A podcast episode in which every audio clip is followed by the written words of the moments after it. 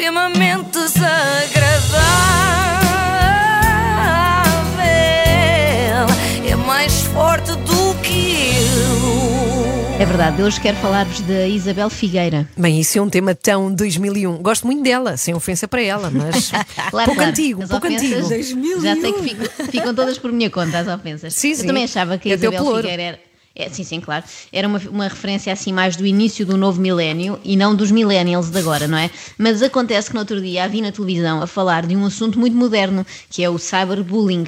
Estava ela, a Carolina Deslandes e a Rita Pereira. Eu suponho que estas duas últimas fosse para falar do cyberbullying no Instagram. E a Isabel Figueira estava lá para representar o Facebook, não é? Que é um cyberbullying mais antigo. Ou até o Messenger do MSN. Bom, É o Mirk. o Mirk, exatamente. A própria Isabel estava espantada por estar metida naquela reportagem. É um bocado como uma courgette de repente ir parar a uma salada de frutas. Sabe bem em separado, mas não encaixa ali. Há muitos anos atrás li coisas muito desagradáveis e a sensação não é boa. Cá está. A última vez que a Isabel Figueira leu comentários ofensivos foi há muitos anos. Não faria sentido ter ido buscar agora alguém que tivesse recebido essas mensagens, sei lá, 5 minutos antes, só para estar mais fresco na memória, não sei. Se calhar a ideia era analisar os efeitos do cyberbullying a longo prazo. Deve haver investigadores a acompanhar a Isabel desde há muito tempo, lá está, desde os tempos do Mirko ou até daquele chat do teletexto, onde as pessoas conversavam com o comando. Elas para umas coisas, mas é péssima para outras. Tu não, tu, não, tu não exageres, Joana, porque a Isabel Figueira não tem idade de Eunice Munhoz, não é? Eu bem sei, bem sei. Eu não sei se ouviram o que a Isabel disse há pouco ou se conseguimos ouvir outra vez. Espera aí, vamos, sim, Eh, senhora, ela ouvir outra uma- vez e sem É mais demora. Ela, ela disse aqui uma grande verdade, reparem. Então espera lá, vamos ouvir a Isabel Figueira. A internet é muito boa para umas coisas, mas é péssima para outras. Cá está. A Lilica nessas não diria melhor. A internet tem coisas muito boas e também tem coisas muito más. Podia ser uma citação da Lili ou mesmo do meu filho de 4 anos. Do mais... Não, não, estou a brincar, não estou a brincar. O meu filho de 4 anos não diria isso. O mais novo, sim. 4 meses já dizia isso. Bom, eh, aquele que ainda não fala, sim, sim. Pois, Eh, eu mas pronto, isto foi só o começo. Depois a Isabel elaborou um pouco mais, talvez até demais. Isto é como se fosse um vírus. Um vírus que entra na sociedade, é espalhado. Ah, algumas pessoas têm ligeiros sintomas, outras têm sintomas que vão ficar para o resto da vida e outras pessoas chegam mesmo a morrer. Um vírus. Agora é tudo uma espécie de Covid, não é? Só falta dizer quando é que a Pfizer cria uma vacina anti-cyberbullying. Pois, é. Será uma vacina ou assim um antivírus em CD-ROM? Sim, sim, eu também sou antiga. Ainda sei o que é um CD-ROM, Isabel. E disquete? Eu confesso que não. Disquete também sei, também sou do E, e um date, um date. Há uma date. Não, isso já não. Ah, Ai, Ganhaste, Carla, és a mais antiga. Eu confesso que na altura não prestei a devida atenção à Isabel nessa reportagem, porque lá está, também estava lá a Rita Pereira, que, em meu entender, teve um raciocínio superior aos da Isabel.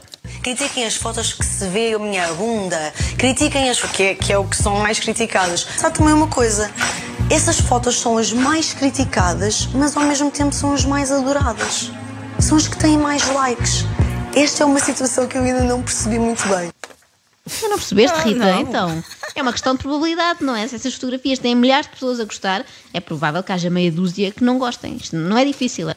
Eu andei em humanidades. Bom, mas não estamos aqui para falar da Rita Pereira, que anda sempre nas bocas do mundo. Hoje é a vez da Isabel. E há uma coisa que eu admiro muito no pensamento da Isabel Figueira: é que dá a ideia que nunca pensou antes naquilo que está a dizer. É a primeira vez que se está a ouvir a dizer certas coisas. E nós também ao mesmo tempo. Isso é mágico. Reparem no que ela disse sobre o final da novela que fez agora. E portanto, este é um tempo agora de abraçar os meus amigos.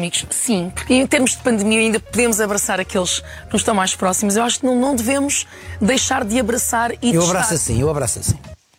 Oh, oh, Isabel, isso é precisamente o oposto do que a OMS e a DGS andam a pedir às pessoas desde março, para não abraçarem, não é? Se calhar não é boa ideia estar a dar essa sugestão no programa do Oxa. É que se o público dele desata agora em abraços, é provável que as audiências deixam drasticamente daqui a mais ou menos um mês. Não sei se me faço entender. Bom, pela resposta do apresentador, a Isabel podia ter percebido e parado, não é? Mas o que é engraçado nela é que ela nunca para, porque a Isabel não tem travões. Eu abraço porque. Mas não agora, devias abraçar, olha à Mas distância. agora já não faço testes. agora eu preciso, eu preciso de miminhos, eu preciso de abraçar. Mas agora é que te podes infectar. Mas agora é que te podes infectar, tem calma. Essa coisa de assim, não sei o quê.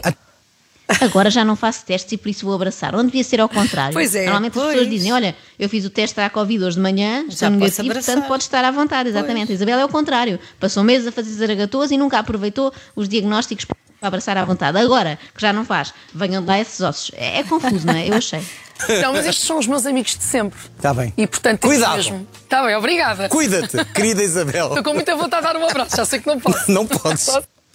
E o Gosha logo, não, não, não, não. Eh, não podes porque o Gosha não é um amigo de sempre, não é? Tu só abraças os amigos de sempre, como se sabe, não têm doenças. Se fosse, eh, podias abraçá-lo também à vontade e cobri-lo até de beijos, que à partida não havia crise. Eu também percebo, uma pessoa não pode preocupar-se com várias doenças ao mesmo tempo, se não dá em louca, como eu, e nós já vimos que a Isabel está preocupada com o outro vírus do cyberbullying, não é? Não pode agora andar a perder tempo com Covid. Bom, chega de chatear a Isabel, primeiro, porque não quero que ela considere isto bullying, e segundo, porque eu tenho muito respeito pela rainha dos enchidos. Ah, era o nome da, eh, da novela em que ela entrou?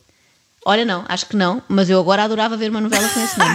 Podia ser, sabes o quê? Uma, uma sequela do, do Rei do Gado, não é? Lembras-te houve o Rei do Gado e agora vinha a Rainha dos Enchidos, não é? Muito bom. Reparem agora como as colegas de Isabel na TVI a descrevem. Atriz e princesa de muitas das tardes de domingo para os portugueses, para nós, a rainha dos enchidos. Cá está. E eu acho, acho que descobri o porquê desta alcunha, reparem. Uh, metermos a, a quinta, isto não é assim. É como Perde-se um, perde um bocadinho o fio, não é? Exatamente, isto não entra porco e sai salsicha, diga-se sempre na brincadeira.